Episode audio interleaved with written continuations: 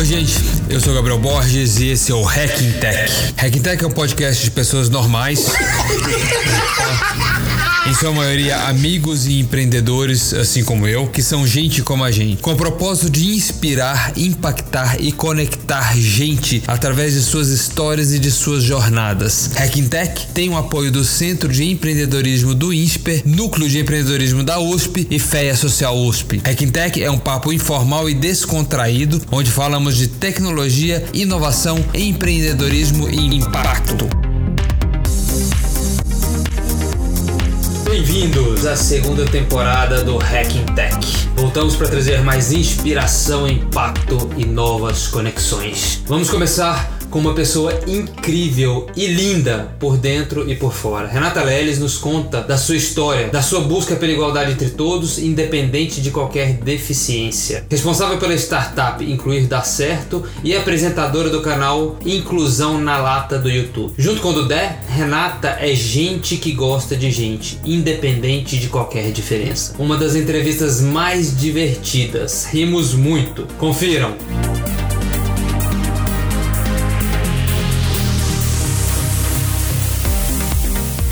Pessoal, estou aqui com Renata Leles. Felicíssimo de finalmente estar com você. Ei, eu também. Consegui. A agenda tava difícil, mas a gente deu um É jeito. verdade, a gente conseguiu. Mas, Renata, admiro seu trabalho muito. Consegui seu contato através do Gui, lá do Fé Social. Ele é seu fã, na verdade. Falou super bem de você e eu comecei a acompanhar, conheci seu trabalho. Fiquei impressionado. Eu acho que realmente são pessoas assim que a gente precisa para mudar um pouquinho o nosso país. A gente já começou a, a conversar, você já falou que gosta de falar muito. Eu te acompanho já sei que você gosta de falar sobre vários assuntos. Começa falando quem é você, de onde você veio, como que você chegou nessa sua jornada. Vamos lá. Bom, né, o Gui, só pra falar, é super fã do pessoal da Fé Social, porque eles tiveram um papel super importante na Incluir Dá Certo, mas com o desenrolar eu conto como é que ele entrou, né? Eles entraram nessa história. Mas é assim, então, eu sou de São Paulo, tenho 42 anos, sou jornalista formada, depois eu fiz marketing, pedagogia preciso concluir e pós-graduação em educação inclusiva.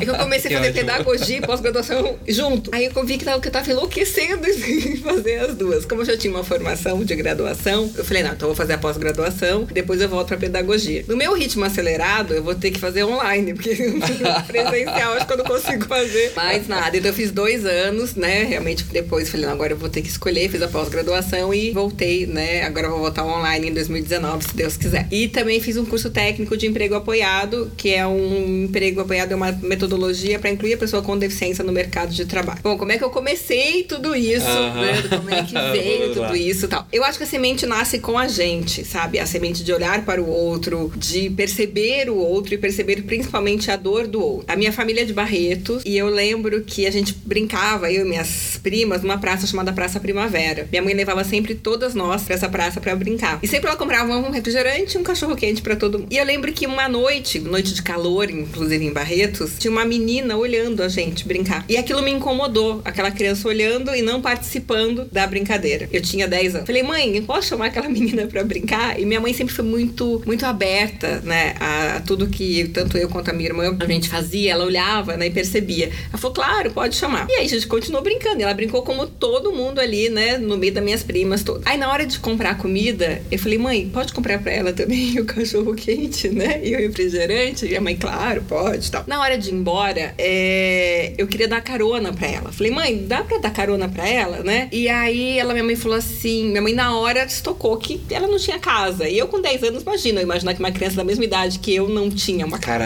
Caramba, né? só. Eu- e aí, porque a garota falou, não, não precisa, não precisa. Eu falei, não, como não precisa? Tipo, eu não posso sair à noite sozinha, como é que você pode? Que era o questionamento, né? Se você tem a mesma idade do que eu, você vai a pé pra sua casa, eu não posso à noite sozinha. É, exatamente. E minha mãe, não, Renata, ela não quer. Eu, como assim? Tipo, você não me deixa, por que você vai deixar essa menina aqui, né? E eu fui insistindo, insistindo. E Barretos, naquela época, fazia muito calor durante o dia. E no final do dia, na noite, no final da noite, esfriava. E eu tava com moletom verde. E eu virei e falei assim: é, mãe, então tá, então eu posso dar meu moletom pra ela? Né? Foi a única coisa que na hora eu consegui fazer. E eu lembro de tirar o moletom e sentir um frio e entregar pra ela, né? E aquilo mexeu muito comigo. E conforme ela ia embora, eu ficava olhando para trás, eu ficava, minha mãe, a gente não pode seguir? Vamos seguir pra ver onde ela vai. Aí eu falava, Renata, não. E eu não entendi até chegar na casa da minha avó o que tinha acontecido. Eu fui questionar minha mãe. E eu falei, mãe, por que, que você não trouxe, né? Por que, que a gente não levou a menina em casa? Ela falou, Renata, porque talvez ela não tenha casa. Aquilo assim, eu chorei horrores aquela noite. Aquilo eu falo que sim, a gente tem a semente, algumas coisas despertam, né?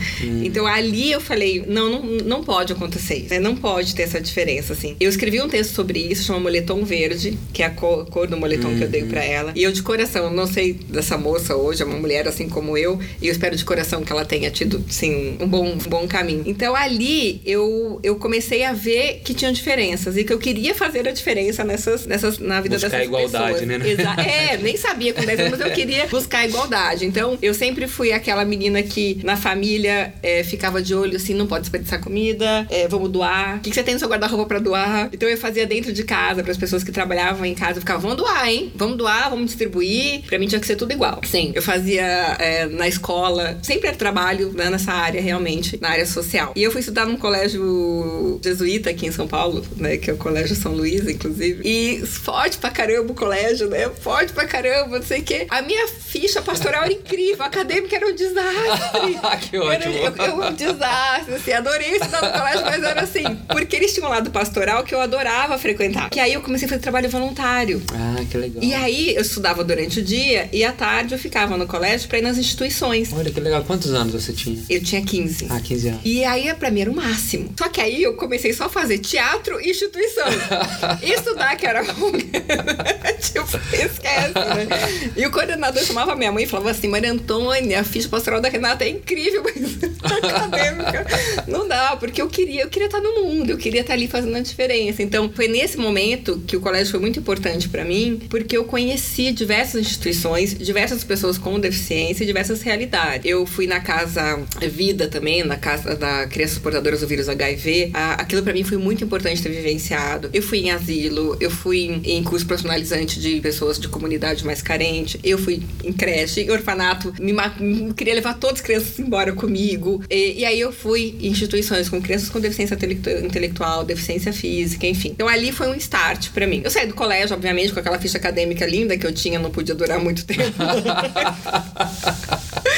Aí eu fui para um colégio com a metodologia Paulo Freire, que de fato se encontra mais com a minha, né, ah, mesmo. E, e aí eu continuei fazendo trabalho voluntário por conta própria. Aí eu batia na porta das instituições para conhecer. Aí eu ia de ônibus e pegava. Então eu, fui, eu conheci a Dorina Novil pessoalmente. Foi ela que me apresentou a instituição. Caramba, eu tive esse prazer de conhecê-la. Lara Mara, a Pai, a CD, não sei o quê. Eu fui e batia na porta mesmo. Posso conhecer? E eu posso ser seu voluntário? Então assim eu fui trilhando o meu caminho, fui aprendendo a lidar. E assim, eu falo que um grande aprendizado que eu tive foi assim, a Silvia, que é minha sócia hoje, a minha amiga desde os 16 anos, ela tem um irmão com deficiência intelectual chamado Beto. Uhum. Quando eu comecei a frequentar a casa, porque a gente frequenta a casa de amigas, dorme em casa de amigas, né? E aí eu lembro, eu olhava, ela falava assim: Beto, tira, tira a mesa, lava a louça. E eu ainda tinha uma visão muito capacitista e assistencialista da pessoa com deficiência, né? Uhum. E eu ficava, nossa, pensando comigo, né? Nossa, tadinho. Como assim vai fazer o garoto né, arrumar a cama, né? Tirar a mesa, né? Do almoço e tal. E os pais também com a mesma postura. E um dia eu questionei, falei, Silvia, e aí, como é que é, né? É isso mesmo, né? O Beto tem que tirar a louça da, da os pratos do, da mesa de almoço, tem que lavar a louça, tem que arrumar a cama dele. Aí ela olhou pra mim assim, ela me chama até hoje pelo sobrenome, ela falou, Lelis, é, um dia meus pais vão falecer. O Beto vem morar comigo. Ele tem que ser a pessoa mais autônoma e independente que ele possa ser, né? Ele tem um tempo dele, mas ele consegue realizar. Ali, para mim, mudou a chave. Uhum. Ali eu falei, é isso. É isso. né? Então a pessoa com deficiência pode sim, no tempo dela sim, mas a gente tem que dar a oportunidade, tem que dar o espaço e não pode chegar e julgar e falar, você não consegue. Exatamente. Então eu consegui isso com 15 anos virar essa chave. Então para mim eu virei muito cedo. Então a partir daí, toda vez que eu virava e olhava, eu falava, tá, então não vamos olhar com pena não, vamos olhar explorando potencialidades e não limitações. Aí continuei fazendo voluntariado, fui prestar faculdade. Eu queria ser assistente social. Meu pai falava assim, você tá louca? você vai ser assistente social, meu Deus do céu. Tudo a ver com você. É, como assim? Pai, eu quero subir morro, eu queria subir morro. Olha só. Né? Ele, não, não, não é possível. Aí, depois de muita conversa tal, meu pai falou, Renata, você fala tão bem, escreve tão bem, né, tal. Fui ser jornalista. Meu pai é jornalista também. Ah, legal. Aí trabalhei um tempão em várias grandes empresas, trabalhei em editoras, enfim. E sempre fazendo trabalho voluntário em paralelo. Numa das empresas que eu trabalhei, eu falei, não, agora eu vou fazer, né? Eu vou fazer o meu momento aqui, responsabilidade social. Vou ter que dar um E consegui reunir todos os empresários da torre. Levei o Raí pra falar, Gilberto Olha, de que legal. tudo na cara de pau. tudo na cara de pau. Bati lá no Gilberto de Mensagem e falei, oi, prazer, meu nome é Renata. tá, o Raí, como eu era voluntário da fundação dele, então foi mais fácil conversar ah, com ele. Eu fui, fui, eu fui voluntária da Fundação Gol de Letra durante quatro anos. Eu tinha um projeto chamado Lazer aos Sábados. Eu subia todo sábado. Olha só. Pra trabalhar, pra gente oferecer lazer para as crianças, no geral, crianças e adolescentes, daquela comunidade mais carente e tal, pra que não ficasse só ali e aí. O que, que tem pra fazer? Vai ficar na rua, né? Infelizmente ali tinha uma questão de tráfico de drogas, Sim. enfim. Então eu fui falar com o Raí. Falei, Raí, me ajuda aí. A gente tem que conscientizar esse pessoal aqui que trabalha pra ver realmente que tem um mundo além. Porque ali na época eu trabalhava no World Trade Center. E eu trabalhava na área de comunicação do World Trade Center. E se você cruzar a marginal, você tem ali uma comunidade toda carente que ninguém nem olha. É e aí eu falava assim pros empresários: a gente tem que começar a olhar. E tem que começar a entender que a responsabilidade também é nossa. Não dá só para jogar no governo. Né? A gente também tem responsabilidade nisso. Então, esse momento, foram duas representantes de duas instituições, o Raí e o Gilberto de Menstein, foi pra gente debater o assunto. Foi pra justamente falar sobre esse assunto pros empresários, pra te mostrar realmente a responsabilidade que cada um tinha. Então, toda empresa que eu passava não tinha jeito, não. Eu dava um jeito né? De trazer o assunto à tona. E Vamos aí, discutir isso aqui, ó, é, gente. É, sempre, né? Então, como coordenadora de comunicação, como gerente sim, de comunicação, sim. eu sempre estava envolvida nisso e sempre fazia trabalho voluntário. Sempre. Eu ia pintar a pai, levava a turma inteira dos meus amigos para pintar a pai junto comigo, né? A gente pintou a pai de Sorocaba, a, a pai ficou azul, a gente ficou azul também. né? Enfim, então eu sempre envolvi. Então todo mundo que, convive, que convive comigo até hoje sabe, assim, é picado, né? Pelo bichinho de olhar para o outro. E realmente eu acabei focando na parte da, da inclusão. Então eu trabalhei anos como, como jornalista, como gerente de comunicação, enfim, nessa área. Uma hora eu falei, não, gente, não é mais. Eu quero fazer diferença de fato. Né? Eu não quero mais relatar a diferença que os outros fazem, né? Ou a indiferença que as pessoas também é, cometem, é, né? Eu quero participar. Eu quero ser agente transformador disso aqui. E aí eu comecei a pensar na incluir dá certo. Veio primeiro o nome, né? Então eu falei, incluir dá certo, incluir dá trabalho, incluir dá produtividade, incluir dá cidadania, incluída ah. tudo, né? Falei, então vai ser o nome. E aí eu comecei. E aí eu percebi como jornalista que muitas pessoas não tinham acesso à informação, né? E por isso tinham receio, tinham preconceito, tinham discriminação. Então eu comecei muito assim com uma página no Facebook, né? Incluir dar certo, que eu só publicava notícias de pessoas com deficiência no mercado de trabalho, no lazer, Olha tecnologia assistiva. Nada de triste, porque eu acho que quando a gente conta história triste, a gente afasta. Exato. Falei, não, chega de história triste agora, né? E aí as pessoas começaram a se interessar. Eu falei, ó, tá dando certo, então vamos Processo lá. mais educativo, Isso, inicial. Exatamente, vamos aí por essa área. Aí fui, foi incrível. E aí eu comecei, numa época eu fui chamada pelo, pelo Senai para dar aula, para dar aula de inglês para pessoas com deficiência auditiva. Falei, meu Deus, que Caramba. desafio que é isso, né? e aí eu falei, tá bom, né? Eu tinha na época, né? Eu falei, vamos lá, tinha os módulos de Libras. Falei, gente, é o básico, né? É o básico tal.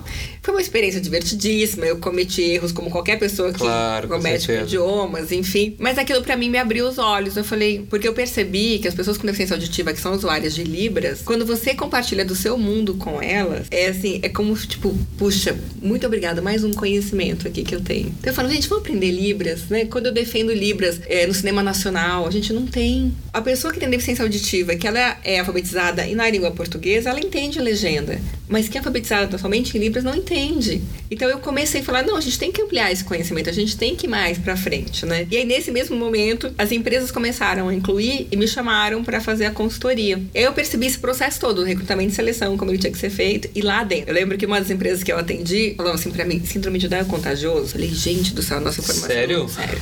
Sério. Sério. Gente. O rapaz me parou. Eu saindo do refeitório, porque eu incluí três é, adultos com síndrome de Down lá. E ele me perguntou. Ele falou, síndrome de Down? E assim, veio muito na humildade. Falou, assim, síndrome claro. de Down é, é contagioso. Falta de informação. É. Né? Falei, não, não, não é, né? Daí eu falei, ó, até brinquei depois no final com ele. Não, eu tô há quatro anos trabalhando com eles, né? aí eu falei, minha bochechinha, a bochechinha olhinho amendoado. Ele riu, brincou comigo, né? Mas assim, porque eu falo que não existe é, pergunta tola. Eu, eu não gosto quando as pessoas me colocam como especialista. Porque porque eu acho que isso me afasta. Ah, não vou perguntar pra Renata isso, né? Ela vai me achar. E eu falo, quando eu dou palestra, workshop de inclusão na lata, eu falo, não sou especialista, entendeu? Aham. Tenho conhecimento sim, qualquer pergunta é válida, tem problema nenhum. Porque esse rapaz perguntou. Talvez se ele não tivesse perguntado, ele poderia ter criado uma barreira muito É grande verdade. e falou, não vou chegar perto desse pessoal. A informação sempre é melhor. Exatamente. Então eu tenho super paciência de sentar e explicar. Esse foi o primeiro trabalho que eu fiz, realmente, incluindo a pessoa com deficiência no mercado de trabalho. Isso eu tinha 27 anos, faz um tempo, né? E eu percebi o quanto um agente transformador e que tem conhecimento dentro da empresa fazia diferença. Porque a equipe deles foi uma equipe incrível, né? Realmente depois se tornou uma equipe realmente referência na empresa. Mas quando eu cheguei, era assim, Renata, como é que eu chamo atenção? Como é que você chama atenção de funcionário É, qualquer? Exatamente. né? Como é que você faz? Ah, mas não, né? Pode ir lá. Tipo, com respeito, obviamente tal. Ah, tá bom. Então, tinha uma, uma questão de, de dedos, né? Como eu lido com a pessoa. Fala, Gente, é uma pessoa antes de tudo. Obviamente, a gente tem algumas questões de ser mais concreto com a pessoa com deficiência intelectual, sim, sem dúvida. Mas não tem essa diferença de tratamento. Não tem um manual, né? Manual. Você não tem manual, eu não tenho manual. Exatamente. Por que, a pessoa com deficiência tem que ter o manual dela? Entende? Cada um de nós tem um caminho e que, principalmente profissionalmente, você vai aprendendo a lidar com aquela pessoa, com o perfil dela e tudo mais. É, então assim, teve uma época que me chamaram lá e falaram, Renata, eles não sabem tirar xerox. E como assim não sabe tirar xerox, gente? Não, não sabe, ele só tirou folha branca, branca, branca. Falei, pera aí, vamos respirar fundo aqui. Aí eu olhei, eu falei, gente, aí eu peguei, chamei os três, peguei a máquina de, de xerox, falei, abri a máquina, falei, gente, tá vendo esse vidro aqui? Esse vidro aqui são os olhos da máquina. Ah, tá bom. Aí eu peguei uma folha em branco, coloquei na frente deles, de um lado tava em branco, né? Falei, o que, que vocês estão vendo aqui? Nada. Falei, se eu virar? Ah, aqui dá pra ler. Então tá bom. Se esse aqui são os olhos da máquina, como é que eu tenho que colocar essa folha aqui pra que a máquina leia? Ah, sim. Pronto, resolvida a história. Então não é que a gente fala, o aprendizado é diferente pra todo mundo. Pra mim, pra você. Tipo, eu tenho uma dificuldade com matemática, entendeu? Silvia é bem melhor em matemática do que eu. né? Eu deixei de aprender? Não, eu aprendo, mas eu aprendo diferente, aprendo num tempo diferente. Então a gente rotular o outro porque ele aprende no tempo diferente é muito ruim. Então esse tipo de coisa eles não aprendem. Aprendem, mas também tem que ser criativo também na sua do forma de, deles. de ensinar. Né? Então eles ficaram quatro anos lá trabalhando. Né? Realmente foi um trabalho muito bem sucedido que eles tiveram. É, obviamente, no momento, no início tem aquela questão de passar a mão na cabeça, porque ainda há a infantilização da pessoa com síndrome de Down. Criança. É verdade. Não é criança, tem 35 anos, pelo amor de Deus, né? Mas tem. Tinha um que vivia dando chocolate pra ele. Aonde ele passava. Aí a mãe me ligou, falou: Renata, ele tá chegando aqui, tá passando mal todo dia. O que tá acontecendo? Aí eu comecei a ir atrás. Eu falei, ô, gente, não, né? Para, né? Para, né? tá passando mal todo dia que chega aqui em casa. Então existe isso. Existe também uma questão de não encarar a sexualidade da pessoa com deficiência da, da idade que ela tem. Hum. Aconteceu com uma mulher lá. E, e aí um, um dos funcionários me chamou e falou assim pra mim: você tem que vir aqui. Que aconteceu? Ela, ela quase me agarrou. Foi como assim? né? Como assim a Costa agarrou? Aí eu fui, na hora que eu cheguei, tava ele todo ali sem saber o que fazer e ela chorando. Falei, o que, que aconteceu, criatura divina? Renata, eu perguntei todo dia pra ele, segunda, terça, quarta, quinta e sexta, se ele era meu namorado. Ele disse que sim. Namorado não beija? Eu fui beijar. Gente, olha só. Eu pensei comigo, eu ia perguntar só no primeiro dia. Ela ainda quis ter certeza mesmo. E aí, eu fui falar com ele, ele falou, Renata, ela é uma criança. Eu falei, aonde? Ela tem 35 anos. Os hormônios dela funcionam da mesma forma que, a, que os meus, que os seus. Falei, ela ainda perguntou cinco vezes. Ela pra confirmar. Na sexta-feira ela tá. Então eu falei pra ela, errou no lugar, que é local de trabalho. É, Devia ter exatamente. chamado um chope, um suco, agora foi agarrado no escritório, não.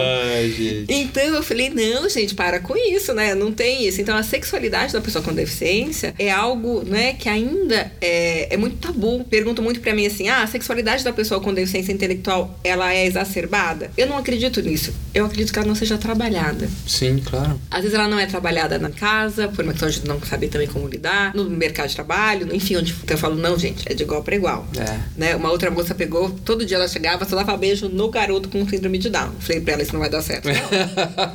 Isso não vai dar certo, não. Ah, mas porque ele é fofinho. Eu falei, ah, amiga, presta atenção. Se alguém chega no meu trabalho e só me dá beijo, eu vou falar, tá afim de mim. É, exatamente. Né? Ele vai fazer isso também. E É, deve estar tá te achando fofinha também, vai ver. Ele vai te achar bem fofinha.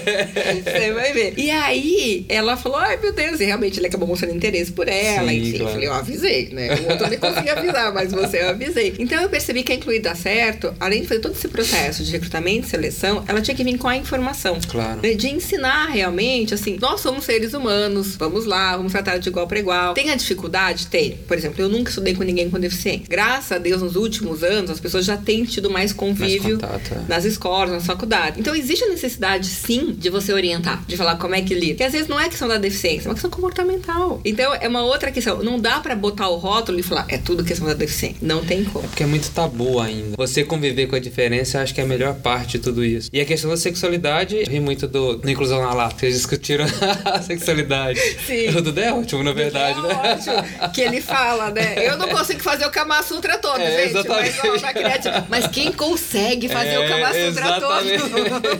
Fala pra mim. Mas é, então é isso, eu acho que é informação. Acho que, que, que o principal disso tudo hoje, vir com a informação. É discutir isso, não é uma coisa que não é discutida, as pessoas parecem que têm medo de falar, têm vergonha, ficam embaraçadas de falar quando tem a, alguma pessoa com deficiência. E do outro lado também, né? Você tá tão acostumado com aquela situação que também fica mais na dele, fica mais. Que esse trabalho ele é excelente, principalmente para realmente mostrar que somos todos iguais e que a gente tem que ser tratado de igual para igual. Exatamente. Então, isso é uma questão que, assim, então, quando o Cuida Certo veio, eu falei, não, a gente precisa passar informação, né? Não só recrutar, selecionar, acompanhar ali, mas passar essa informação para frente. E eu sempre fiz treinamento, dei, né, dou até hoje treinamento para recursos humanos, então, de como entrevistar, como selecionar, porque ainda tem muito erro. Então, assim, se eu entrevisto um surdo oralizado, eu não posso sair andando pela sala. Hum. Ele tem que estar tá sentando olhando para ele, que ele vai de lado, sair andando isso prejudica. Então, são coisas que aí tem como a gente ensinar. É muito mais ensinar a tratativa, né, do que dar o manual da, da pessoa Sim, ali. Claro, é verdade. E aí a gente faz esse trabalho. Só que assim, como eu te falei que eu sou cheia de ideias uhum. e eu não sou cego, eu falei assim pro Dudé um dia. O Dudé eu conheci assim. É, me conta, eu é, fiquei curioso com essa Dudé história. é nosso caso de amor, né? Dudé foi assim, eu tive, falei, vou criar um canal. Na verdade, foi um bate-papo que eu tava tendo, o Duda 99 Jobs. Uhum, a gente tava sim, conversando, sim. do querido. E ele falou, por que você não cria um canal, Renato? Eu falei, ah, já pensei. Mas eu assim, e aí, vou falar eu, né? Porque como eu não sou pessoa com deficiência, existe uma resistência sim, claro. de assim, ah, não tem lugar da fala. Ok, concordo. Mas a meu objetivo é dar a voz às pessoas com deficiência, né? Então eu não tenho, mas eu posso sim empoderá-las, eu posso sim dar a voz. Eu não preciso ser a voz, hum, eu posso dar a voz. Eu falei, não, Du, vou falar sozinho, vou levar um monte. não é possível, preciso pensar em outro formato. Bom, tá bom. Aí em casa, que essas coisas devem surgem. Né? E aí eu falei, já sei, vou convidar alguém para apresentar comigo e vai ser um bate-papo sem mimimi, sem tabu, vai ser inclusão na lata. E veio o nome. Já liguei, né? Tenho o Marcelo da Village, que é meu anjo das minhas marcas e patentes. Falei, Marcelo, posso fazer assim a marca? Deixa eu verificar. Pode, pode, então já vai. Então.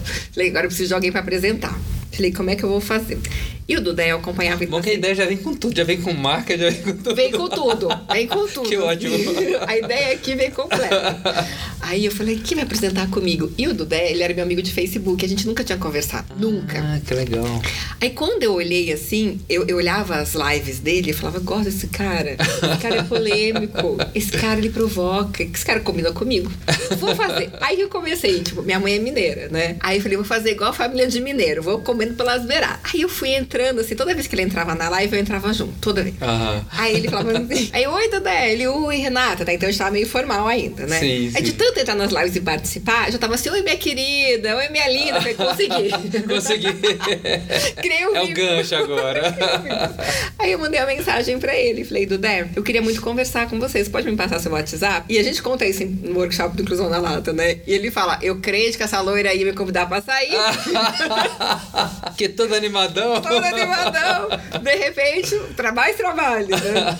Quando eu contei a proposta, ele achou incrível. Ele falou, nossa, eu vou poder falar o que eu penso, da forma como eu quero. Eu falei, não, mas a ideia é essa. É sem mimimi, sem tabu e é, na lata, tá né? É isso que eu quero. Bom, tá bom. Só que detalhe, eu não conheci o Dudé pessoalmente. A primeira gravação, a gente não se conhecia. Tá brincando, não, sério? Todo mundo, ninguém acredita.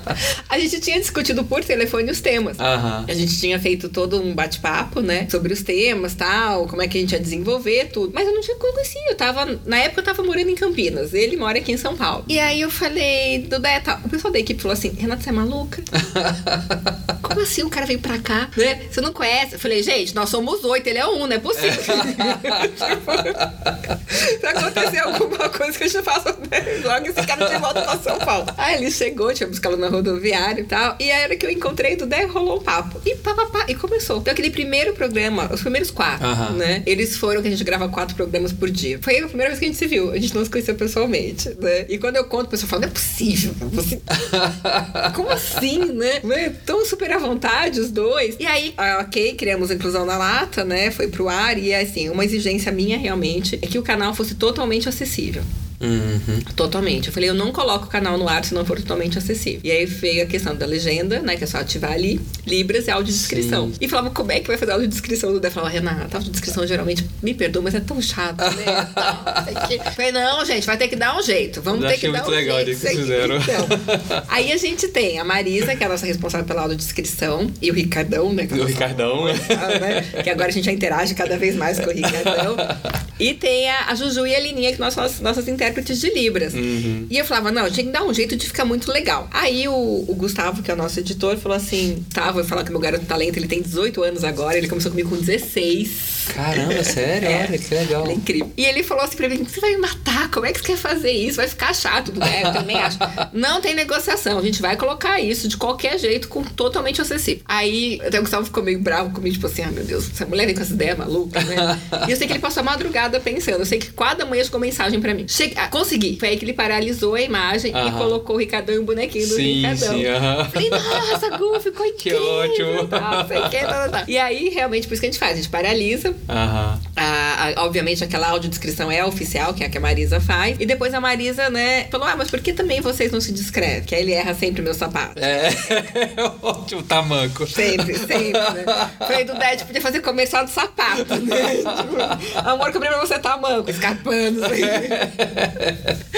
E aí, é, e aí a gente fez a descrição e tal. Então, quando a gente vem, quando a gente fez isso, eu falei, eu preciso mostrar quais são os recursos de acessibilidade, Hum. como dá pra fazer. Eu sei que a ideia é demorada, é caro, é chato, não sei o quê. Não, mas dá pra fazer. É a gente querer, a gente É, consegue exatamente. fazer. Aí, bom, aí as empresas começaram a gostar e aí perguntaram se a gente não ia nas empresas. Falei, do Deto, criando workshop inclusão da Lata. ótimo.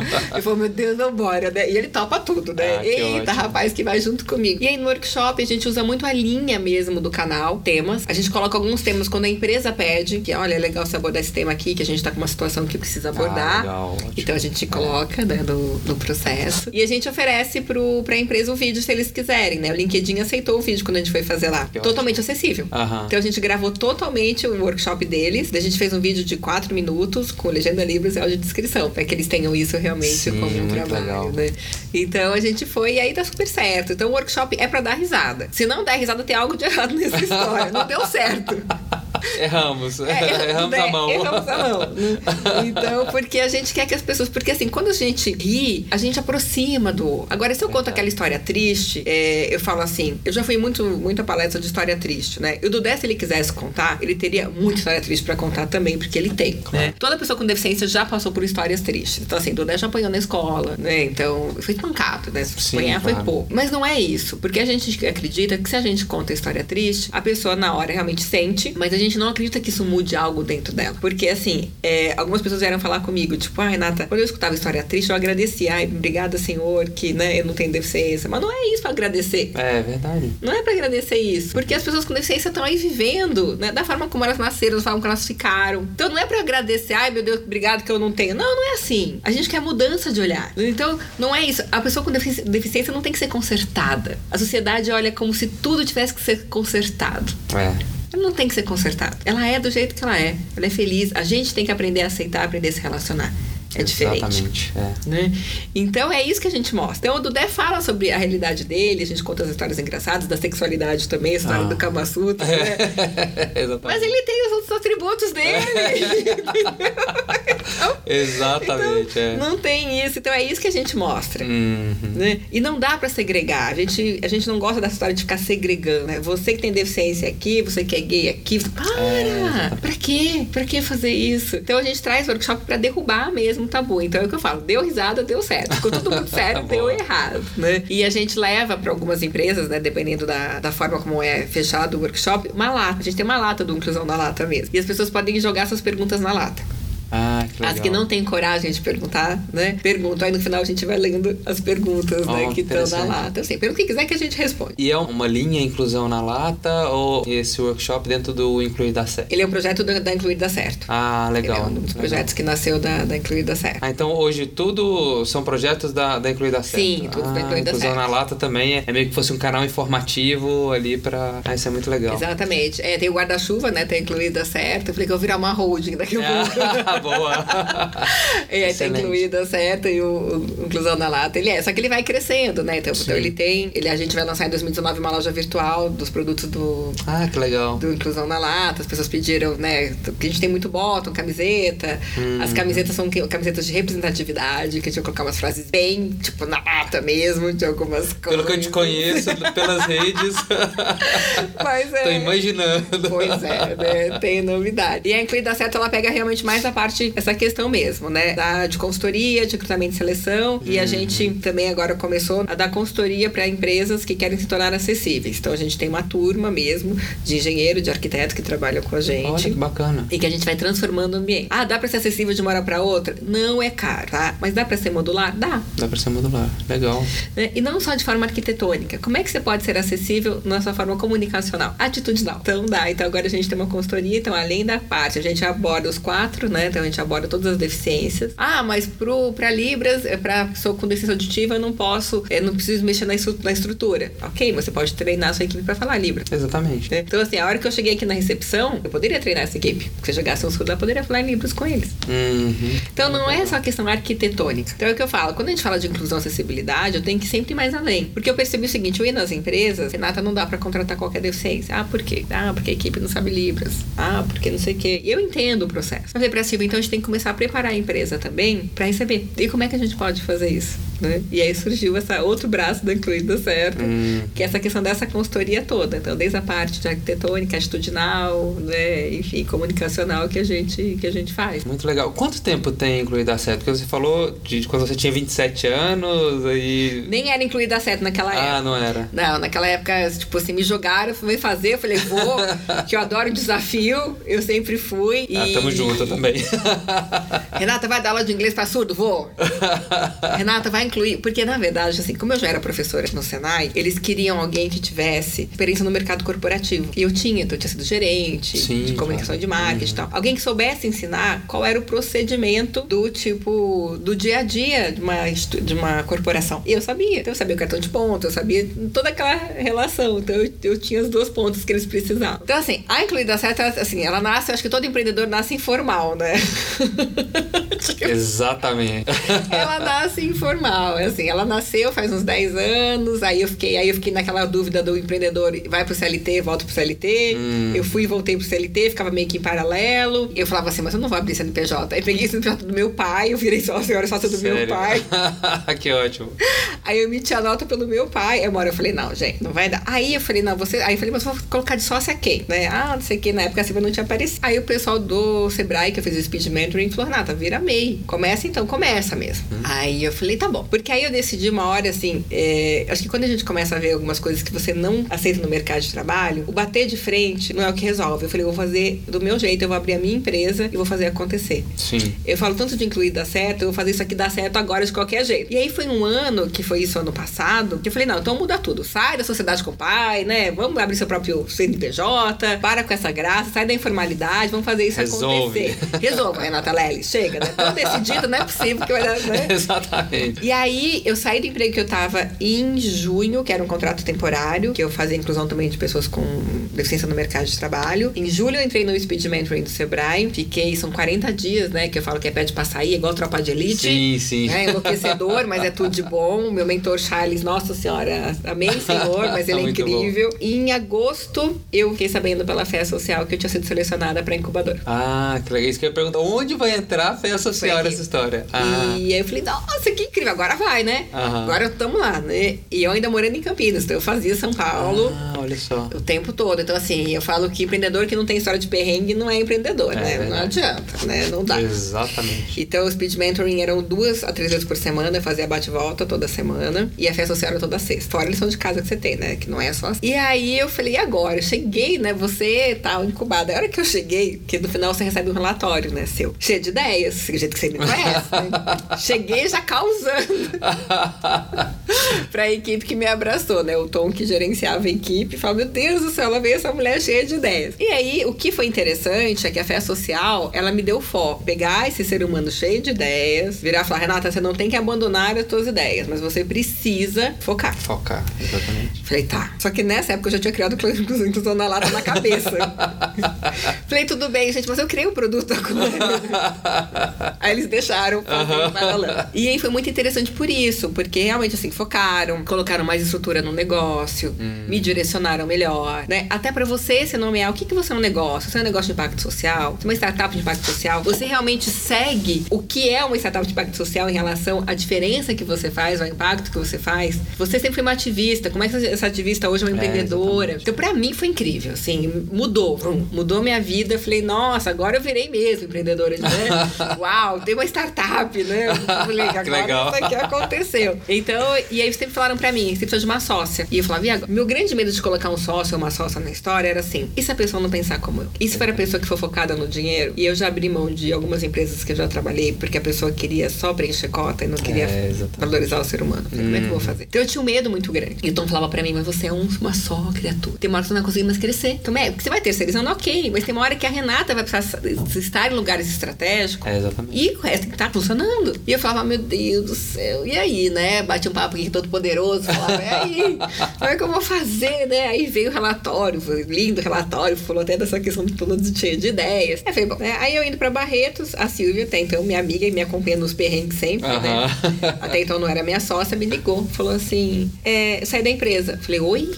Como assim saiu da assim? empresa? Não, fizeram acordo, não sei o que, saí. Falei, nossa, que pena, né? Tal. Vou trabalhar com você. Falei, ah, você tá louca! Tem certeza? Como assim? Você sabe dos perrengues da minha vida financeira, você tá doida? Como assim, né? Não, eu não posso pagar você. O que você ganha hoje, imagina. Ela falou, não, eu vou fazer, eu vou assumir seu comercial, vou assumir sua parte. Olha que legal. Eu falei, você tem certeza? Não, é sério mesmo? Ela falou, tenho tal. Eu falei, olha, eu tô indo pra Barreto visitar meu pai. Ela falou, não, na volta a gente senta e conversa. E foi nessa época que eu fui indicada no LinkedIn como um dos 10 perfis mais incríveis pra se seguir em 2018 pelo Gustavo Caetano. Aham, sim. Meu amigo, minha vida bombou.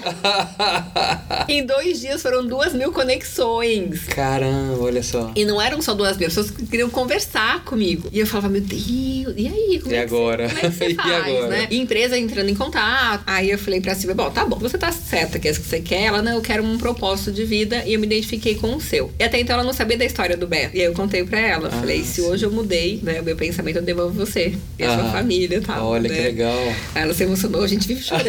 Ah, duas, chorando. duas choronas, né? E, e aí ela assumiu. E aí, quando ela assumiu, que eu consegui de fato realmente é, ficar mais livre pra poder escrever, né? Pra poder Uhum. realmente assumir posição mais estratégica. Hoje no recrutamento de seleção eu tenho uma equipe. Então hoje eu tenho o Lucas que coordena essa equipe de recrutamento de seleção. Então eu acompanho tudo. Eu quero saber de todas as histórias. Eu gosto de me envolver e saber do É, resultado legal, feliz, é. né? E eu converso com o candidato. Eu até me dispus a, a uma candidata pra gente tomar um café essa semana que ela quer que eu converse com ela, que eu dê umas dicas. Então, assim, eu dou um jeito na agenda de, de Sim. colocar. Mas eu tinha muito que sair do operacional pra que realmente eu consiga realmente, né? Tá hoje aqui com você, né? É ótimo.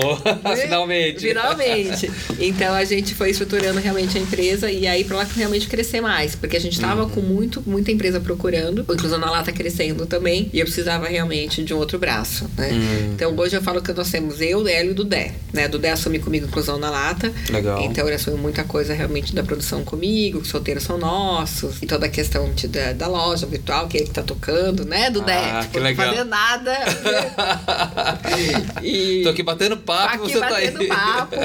E a Incluída Certo, a Silvia assumiu comigo, né? Legal. Então hoje eu consigo respirar e crescer mais pra 2019. Porque eu acredito que a operação ela seja bem pesada também, né? Conta um pouquinho, como, como que é essa questão do- dos candidatos? É, você dá uma orientação também de capacitação, de, de busca, porque, assim, quando a gente vai buscar profissional no mercado, a gente encontra muita gente com currículo muito legal e muita gente com currículo deficitário, né? Sim. Deficiente. Como que é isso lá no Incluída Certo? Então, quando chega o currículo, eu acho que assim a gente bate o olho e já sabe, né? É. Então, eu entro muito em contato com o candidato. Falo, olha, teu currículo tá aqui, mas me conta um pouco a sua história e tal. Então, claro, se tem a deficiência auditiva, vai escrever por WhatsApp, Sim, enfim sim. e tal. Mas, e aí no final eu falo, olha, tá vendo? Tudo isso que você me contou, né, no seu currículo não diz nem metade do que você me falou. né? É porque, assim, lá a gente tem muita preocupação de ouvir o candidato. Então, a gente reserva um tempo de ligar pro candidato e pedir que ele conte um pouco da história dele. Mas eu falei, olha, o seu currículo não diz isso. Então, vamos conversar, vamos alterar esse teu currículo? Olha, eu vou te dar algumas dicas. Aí a pessoa altera e manda de volta pra gente dar uma analisada. Sim. A mesma coisa o laudo com CID. Às vezes o laudo não está sendo bem feito, então esse laudo pode não ser aprovado. Então a gente também dá algumas orientações. Então a gente tem esse bate-papo. Eu falo que todo candidato vai virando amigo, né? Porque Ah, assim. Imagino. Meu WhatsApp é uma loucura. É uma loucura. Porque realmente todo mundo já ficou desempregado. E assim, e quando você fica desempregado, você fica ali ansioso. Você tá com conta pra pagar. Você quer se recolocar no mercado de trabalho. Quer resposta rápida? Você quer resposta fica ansioso. né? Então tenho muitas pessoas que eu recoloquei e que hoje sempre falam, agradecem e tal. E eu na época tinha, né? Puxa, Renata, que paciência você teve comigo, né? Que eu mandava mensagem todo dia, né? Mas, gente, é só se colocar no lugar do outro. É verdade. Né? É importante dar o retorno, assim. Eu falo lá, é, dê o retorno mesmo que sim ou que não. Ah, é verdade. Tipo, é horrível, não, mas pelo menos você sabe que é não e segue em frente. E mas eu falo, assim, às vezes tem candidato que fala pra mim, ah, eu tô aqui em casa sem fazer nada. Eu falei, vai fazer curso online de graça, tem um monte, né? Ah, mas eu eu falei, não, já que tá com internet em casa, não vai ficar no Facebook, nada contra a rede social, não, gente. Mas capacite-se pro mercado de trabalho. Ah, eu não sei falar inglês. Tem um monte de curso online de, de inglês, de graça. Tem tanta coisa, tem, tem YouTube hoje em dia, né? Tem, Puta, tem tutorial, tem de tudo. Então eu falo assim, vai ficar parado, eu sei que dá um desânimo, mas não fica zerado. Vai Hum. colocando curso, vai procurando. Tem um monte de curso interessante na rua pra fazer também, palestra pra frequentar, workshop. Então o que eu posso, eu vou indicando. Hoje eu sou mentora, né, de uma de uma moça que ela veio, ela me caçou no, nas redes sociais, né? Ela falou que tava procurando uma mentora. Queria uma mentora Olha, pra ela tal. A Mairã fala que ela é minha sementinha. E a Mairã, ela foi caçando, que na hora que ela viu meu perfil, ela falou: "É essa. É essa que eu quero. E me chamou pra um café. Falou: olha, ela foi na lata, literalmente. Eu até escrevi um texto sobre ela, né, na- no, no meu LinkedIn. Que ela veio na lata falar. Falei, como assim? Ela não quero você como minha mentora. a gente acabou se encontrando, tomou um café e tal. Hum. que eu, daí ela, é- então eu sou mentora dela. Legal. Porque nesse caminho da diversidade que ela quer seguir, Hum. então, como ela se posicionar, enfim, então a gente tem esse trabalho. Então eu vou dando um jeito na minha agenda de, De encaixar. de encaixar, né? De encaixar e de achar as coisas no meio do caminho, assim. Mas eu tenho essa preocupação muito grande, assim, porque eu vejo hoje, assim, hoje são 45 milhões de pessoas com deficiência no Brasil. A gente tem 3 milhões só em São Paulo. No estado são 9 milhões. A gente tem hoje 400 mil pessoas capacitadas para o mercado de trabalho, dessa realidade toda, e 1% só contratado. E uma coisa que eu converso muito com as empresas é assim, não adianta eu pegar e tirar aquela pessoa com deficiência de uma empresa e colocar em outra. Eu tô fazendo igual aquela história, né? Vou tirar a roupa de um lado e colocar no outro. E não é isso. Eu tenho que dar oportunidade para quem tá fora. Exato. Então, se a gente for pensar, a gente tem um gap na, na nossa história, se a gente for colocar na pessoa com deficiência intelectual, principalmente, que é o seguinte: ela não ia pra escola regular, ela ia para instituições. E nem sempre verdade. ela era alfabetizada nessas instituições. Então, a gente tem um gap, de, se for pensar com pessoas com síndrome de Down, de mais ou menos 35, 45 anos, que não sabem ler nem escrever. ou só. apenas sabem reconhecer ler. E assim, mas isso não é motivo para tirar, para colocar fora do mercado de trabalho. Eu faço um trabalho com uma rede de farmácias e que tem sé- uma, uma série deles, né? Tipo, de contratações de pessoas com síndrome de Down. Claro. Você faz a referência da prancha, você tira foto. Então ele tem que arrumar uma prateleira. Você arruma a prateleira toda com ele, tira a foto. A gestora tem uma prancha, ele tem a outra com as fotos. Hum. Então o dia seguinte é só seguir. Então não dá pra você chegar e falar pra pessoa, ah, você não pode porque você não tem essa qualificação. Por que não também não qualificá-lo no posto de trabalho É, também? exatamente. E a abertura das empresas? Hoje, enfim, tem legislação, tem uma série de programas, mas não é uma coisa normal da gente se ver. Eu acho que as grandes empresas têm uma maior preocupação, mas e as médias pequenas? Então, assim, porque é tudo uma questão de lei, né? A gente Sim. tem a lei de cotas, Sim, exatamente. Então, a lei de cotas, ela obriga a empresa a contratar a partir de 100 funcionários. A gente tem algumas empresas que estão no estágio da obrigação ainda, pode ser tanto grande como médio, tá? E tem empresas que já entenderam que a diversidade, além de se ampliar e super assim, interessante para a empresa, ela dá lucro. Começaram a falar assim: não, isso aqui é rentável e eu posso trazer profissionais incríveis para cá. Então a gente tem essa realidade muito de mercado. Infelizmente, a gente tem uma realidade ainda de empresas que preferem pagar multa do que contratar. É mesmo? É. Sério? Ainda tem uma empresa no Ceará que pagou 7 milhões de reais. Caramba. Entendeu? Que não quis contratar. Porque tem a notificação, tem todo um Sim, prazo e claro. tal. Né? E tem empresas que já têm a lei de cotas preenchida, sua cota preenchida na empresa, mas querem dar um passo à frente. Que é falando, ok, eu tô aqui, mas e agora? Como incluir essas pessoas de fato na empresa? Hum. Como que eu falo? Como torná-las produtivas? Por que não colocá-las no plano de carreira? Porque acontecia muito disso, né? A pessoa com deficiência entrava naquela vaga e morria naquela vaga.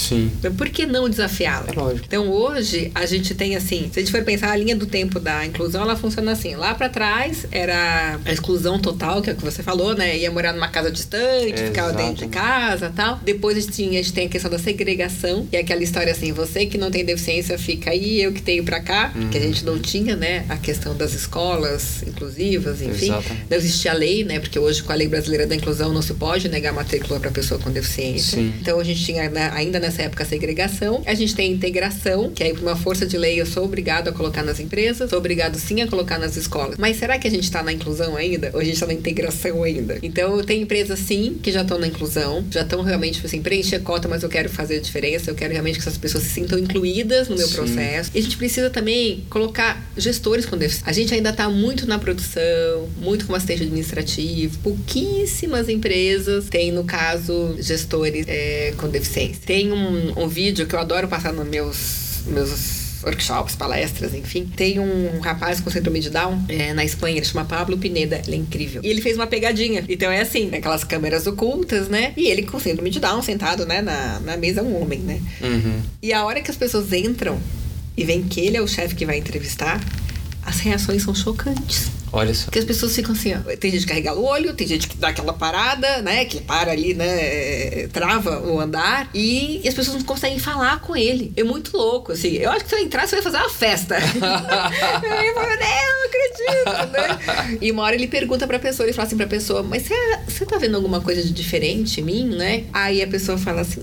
Ah, eu tô te vendo saudável, ele falou, mas síndrome de Down não é doente. Então, a gente ainda costuma-se com a pessoa com deficiência em cargos menores, né? Mas por que não? Ele é formado em pedagogia. Mas o que eu falou, fa- falta muito um plano de carreira para essas pessoas, né? Sim. Eles entram e ficam estacionados no, no mesmo lugar. Isso é uma coisa que eu desafio. Eu falo, coloquei, aí vamos ficar daqui três meses, desafiar alguma coisa para aprender. Mas qualquer deficiência. E a questão da acessibilidade também, quando a empresa não tem. Então você tem funcionários incríveis, cadeirantes, que acabam não podendo ter oportunidade. Mas eu falo, gente, essas pessoas andam na rua, né? São Paulo é, É, acessível. exato. Onde? Jesus eu fui num bar aqui em São Paulo, que a hora que eu subi, aí era uma escadaria gigante, aí o banheiro era acessível. Eu falei pro moço, e como é que a pessoa chega aqui? Chega até aqui, né? É porque eu sou do a chata. Onde eu vou? Posso estar tomando um chopp ou café. Aí ele falou: ah, é, é que é caro e tal. Não, tudo bem, gente. Mas peraí, então não podia ter feito, né? Ter uma rampa lateral aqui, alguma coisa. Então, se a gente não pensa em mudar, vai ficar sempre o mesmo. É. E assim, é uma po- população consumidora, né? Muito, Eles consomem exatamente. também, assim. Então, ah, mas não, é, consome muito. E as pessoas vão consumir onde elas têm acesso. É lógico. né? Onde são bem tratadas. Então é. Exatamente. Falando em inclusão, e as escolas? As escolas hoje estão preparadas para receber, para incluir aluno? Poucas ainda. Poucas, né? poucas. Mas sabe o que é legal? As crianças estão preparadas. Olha que legal. As crianças são muito abertas, São né? É você muito- falando da sua história com 10 anos de idade, não tem preconceito ali. Não. Ah, Recentemente, esse é o vídeo que vai entrar também no LinkedIn essa semana aí, ó. A pessoa dos textos. A Canon lançou um vídeo e eu. Eu vi. Ai, você chorou, que eu chorei horrores. incrível. Então, é, é isso. A criança, ela não É, tem, né? incrível. Você viu, assim, ela, e tanto que a garota pergunta, como é que você perdeu teus braços? Não, não perdi, eu nasci assim, né? Exatamente. E aí a história foi, né? Eles ficaram brincando ali normalmente, sem problema algum, porque não tem problema algum. É, exatamente. E aí andou. Então na escola é isso. A gente tem muito mais resistência, às vezes, dos pais que ficam assim, cuidado pra brincar com ele. Mas por que cuidado? Criança cai mesmo, É, entendeu? exatamente. Né? Com braço, sem braço. Deixa a criança brincar. É verdade. Deixa a criança ser feliz, né? Então, e até uma mãe perguntou para mim, falou, Renato, como é que eu lido? Eu falei, com naturalidade. Pode deixar meu filho brincar? Claro, é criança. Pra mãe que não tem, que tem o filho com deficiência, é ruim quando uma mãe puxa. Então, é muito mais uma questão, porque as crianças aceitam. As crianças não nascem com preconceito. É. Né? Se a gente vê no caso, né, é, esses dias, é, eu lembro uma menina, eu li uma, na internet, a menina falando pra mãe, né, que duas amigas iam casar, né, a mãe contando. Ela falou, o que, que você acha disso? Aí a garota perguntou, vai ter docinho? muito bom, gente, muito Tô bom. nem aí, sabe? Então é isso. E mesma coisa. Tem, um, tem uma questão de um, é, um amigo meu e a filha dele nasceu com síndrome de Down. E ele fala que a aceitação dos filhos foi incrível e é até hoje. Ela é a caçula da família. Ele fala, Renata, a gente tem uma preocupação porque a gente conhece a sociedade. É, é, é isso mesmo. A gente conhece. Mas a hora que você vê a dignidade das crianças, da forma como eles se relacionam, e é minha irmã e acabou, né? E tá ali. Então é uma família linda. Então, realmente, assim, esse vídeo da Canon mostra isso. Tem outro vídeo, que é um vídeo, acho que foi um experimento francês, que eles colocam, não sei se você chegou a ver, são crianças de um lado e pais do outro, e num telão passa várias crianças fazendo careta. E eles têm que reproduzir essas caretas. Só que os pais estão divididos dos, entre os filhos, separados dos filhos, por um bioma. E aí todo mundo faz a careta, os pais e os filhos fazem e tal. A última criança tem uma deficiência. A hora que a criança faz a deficiência, o adulto não consegue fazer. Olha só. A criança consegue fazer tranquilamente. É mais uma criança. É, exatamente. Né? exatamente. E os pais se constrangem de fazer a, a careta igual, sabe? De, de, repetir aquilo. Eles pegam assim, olham pelo biombo para ver se os Olha filhos só. estão fazendo. Então é realmente muito mais a questão da aceitação, É isso né? Da, da escola estar pronta para receber, os adultos estarem prontos para receber. É isso mesmo. Porque as crianças, olha, eu assim, até hoje, eu só vi criança recebendo numa boa. É, eu acho que é tratar como natural, né? Como você falou, é igual. Tem- A, a gente tem que aprender isso, é tratar como natural, é alguém que tá ali aprendendo, ensinando também, porque eu já convivi com pessoas com deficiência tudo mais, você aprende muito com aquilo ali. E não é do lado de coitadinho, ele. Não, é questões relacionadas à vida mesmo, Sim. ao desenvolvimento da pessoa. Porque cada. É muito engraçado, porque parece que quando a gente tenta se colocar no lugar de alguém que tem algum tipo de problema, seja deficiência ou não, parece que é, que é muito mais grave do que aquilo que ele tá vivendo. Pra você parece que é muito mais difícil do que realmente a forma que ele leva. Então é interessante a gente conseguir aprender. É, assim, eu falo, do Deia nós nós somos assim, grandes amigos, nos tornamos grandes Sim. amigos, né? E assim, se eu tiver que brigar, a gente briga, se tiver que ficar. Não, pra mim, não, não interfere em nada. Quando ele tem que puxar minha orelha, ele puxa minha orelha, fala, ó, porque, né? De relacionamento, ele é o primeiro que puxa minha orelha. Não, eu também faço a mesma coisa com ele. Mas tem. E quando a gente sai juntos, não tem essa, sabe? De, as pessoas falam, ah, quando é que vocês saem? Eu falo, gente, eu vou fazer o quê? Ou eu dou comida pra ele ou ele passa fome. É, isso. É, não, não tem. Então, tem coisa que ele come sozinho, tem coisa que não, e aí eu vou ajudar e acabou. Mas chopp é bom que ele pega sozinho, né? né? Lata de cerveja também, ele sozinho a lata de cerveja dele. Ah, que Olha incrível. só, aí pronto. Pronto. Então, ele é meu amigo. Ele não é meu amigo com deficiência. Ele é meu amigo. Então, as pessoas, quando eu falo, quando as pessoas não conhecem o Dudé, eu vou descrevê-lo, eu falo assim: ah, o Dudé é advogado formado, ele é vocalista de banda de rock, é produtor Ele tem uma musical. banda, isso que eu queria perguntar, porque eu já vi. Tem, Dudé e a máfia, Ah, Dudé e a máfia, incrível a banda dele. Ele, ano que vem ele vai lançar um clipe também incrível, tem um monte de novidades também. Ah, imagina. E aí, eu falo toda, né, a carreira dele e tal. Aí no final eu conto que ele tem deficiência. As pessoas ficam, ó. Porque, ó, gente, para, ele fez faculdade como qualquer outra pessoa que tem a condição de fazer faculdade, né? Não quis seguir a carreira de direito, quis seguir a carreira né, de produtor musical, de professor de música, enfim, de, de vocalista. Então para de achar, né? que- Exatamente, né? é. Então, eu- mas eu conto de propósito, eu faço assim, de propósito, assim, só pra falar, não, para com isso, entendeu? Sua cara. É, minha cara. Sua cara. as coisas, né? Então é Ai. isso. Então ele tem. Então é o que eu falo, ele é meu amigo. Sim, claro. Né? Ele não, não é meu amigo com deficiência. Então, se a gente tem que discutir, a gente vai discutir coisas profissionais, pessoais, a gente tem que ficar bravo, a gente fica. Não tem essa história assim, ai, não vou brigar quando der porque ele ai, tem uma deficiência. Pff, Tô nem aí. Então, assim, é o que eu falo. A pessoa com deficiência, ela tem que ter respeito, né? Ela tem que ter direito à cidadania e ela tem que ter acessibilidade. Sim. É, tem coisas pro deck que, é que são difíceis, sem dúvida. Ir no ônibus pra ele é muito ruim. ônibus rodoviário que tem aquele degrau daquele Sim, tamanho, sim. geralmente sempre alguém da equipe ajuda o Dudé a subir. Se a gente tá perto, senão ele tem que pedir ajuda. Então, será que não tinha uma forma mais fácil de subir isso aqui? Hum. Será que não tem uma outra forma? Então, tem coisas assim que o mundo pode ser acessível, mas as pessoas também podem ser. Tem muita gente que vê, às vezes, a pessoa com defi- deficiência com dificuldade, e é o que eu falo. Pergunte primeiro: você precisa de ajuda? Que é a primeira coisa. E a segunda é: como é que eu posso te ajudar? Não sai arrastando ninguém. Não sai puxando ninguém. pelo braço, entendeu? Exatamente. Então, pergunte. Tá, perguntou, ok, maravilha, né? E se ela, se ela realmente de fato precisa de ajuda, então pergunte como ajudar. A gente não nasce sabendo. Exatamente. Então as pessoas falam, ah, mas eu vejo uma pessoa com deficiência visual na rua, como é que eu ajudo? Primeiro pergunta se a pessoa precisa. É, se quer ajuda, né? Se quer ajuda, né? E a segunda coisa, de fato, é como é que você pode ajudar. Hum. Eu aprendi muito assim, e aprendo muito hoje assim ainda. Sim, claro. Então ninguém vai saber tudo a vida toda, mas a gente pode buscar conhecimento sempre, né? Sempre. Não, isso faz parte do, do, nosso dia a dia. Com certeza. a gente podia ficar uma hora conversando ainda, mas vamos lá, vamos pra, pra encerrar. Eu falei, isso sou eu. Se deixar, eu falo horrores. horrores. Não, vamos, vamos, marcar outras partes, parte 2, parte 3. Ixi, vamos. Trago do ideia da próxima Boa, vez. Olha, pronto. excelente ideia, ah, gostei. Então, ixi, gostei. aí vão ser duas horas. mas fala pra gente gente, de que forma que você se inspira e de que forma que você busca inspirar as pessoas? Ai, como eu inspiro. Ai, gente, assim, eu me inspiro muito vendo a mudança na vida das pessoas, sabe? Tipo, quando eu vejo a capacidade de mudança que cada ser humano tem de transformar a sua própria realidade, isso me toca muito. Sim. Isso me dá um, um combustível, né? E aí, e aí, independente da pessoa que tem ou não deficiência, eu gosto, eu gosto claro. de observar a capacidade da mudança, né? E das pessoas que querem mudar não só seu próprio mundo, mas mudar o outro, né? Mudar o mundo que, tipo, que vivem para melhor. Fazer, vamos fazer essa diferença. E como é que eu me inspiro? Nossa, eu me inspiro de tantas formas. Sério, eu me inspiro de tantas formas. Mas eu, eu, eu me inspiro com. Eu me inspiro com a vida. Eu, eu gosto muito de viver, sabe? Eu gosto muito de poder acordar e saber que eu posso fazer a diferença. Sim. Então, eu gosto de saber que meu dia não é em vão.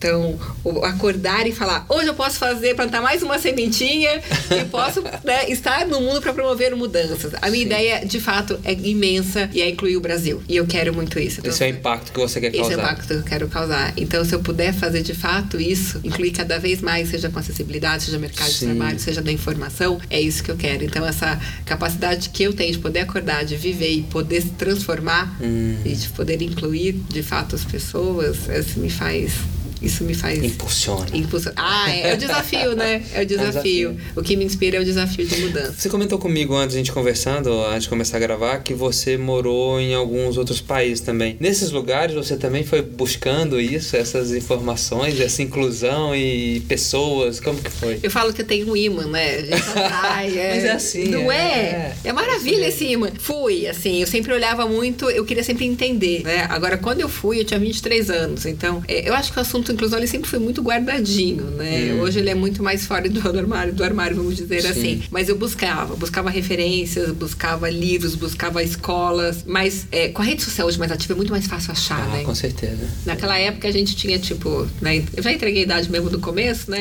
Mas a gente tinha, tipo, fazer o quê, né? Mas a gente tinha, era e-mail, né? E torpedo ainda, olha que torpedo, situação. Né? Que situação. situação. Acho que hoje, se eu tivesse essas ferramentas todas, eu teria localizado mais lugares, né? Uhum. Que hoje a gente tem café no Japão que é só de surdos. Olha, que legal. Tem só. É, você chega lá, atendimento todo em língua de sinais. Aí que você vira pra fazer o pedido. Olha que máximo.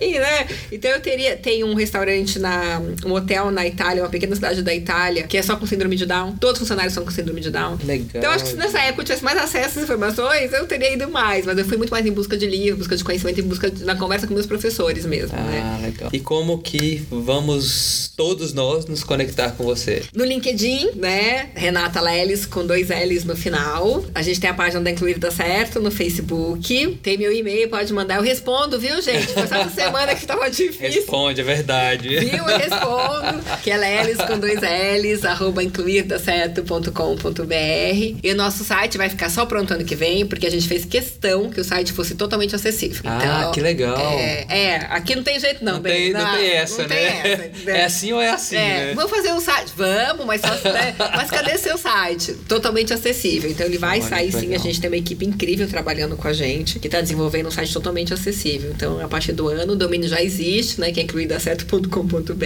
E aí sim eu vou poder contemplar todo mundo. Ótimo. Né? Senão eu fico muito na teoria e na prática, né? Você fala, fala, fala, fala, e aí, nega, seu é. site? É. Né? Não é? Tem uma coisa errada aí, Tem uma coisa errada. Igual quando fui lançar um canal. Falei, ou lança direito ou não lança, né? É verdade. Muito legal. Mais uma vez, é. muito obrigado, muito é feliz e parabéns por tudo que você está fazendo. Ah, muito obrigada. Para todos nós, na verdade. Eu me incluo. Claro, é pro mundo. É pro, é pro mundo. mundo. Muito obrigada, adorei. Por mim também ficava mais uma hora aqui. Bom, até as próximas.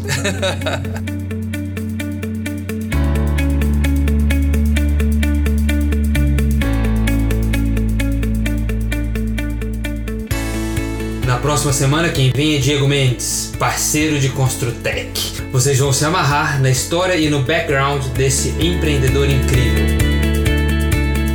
Obrigado por ficar com a gente até o final. Hacking Tech é um podcast semanal. Caso faça sentido para você, comente e compartilhe. Assim podemos inspirar, impactar e conectar ainda mais pessoas. Tchau, gente!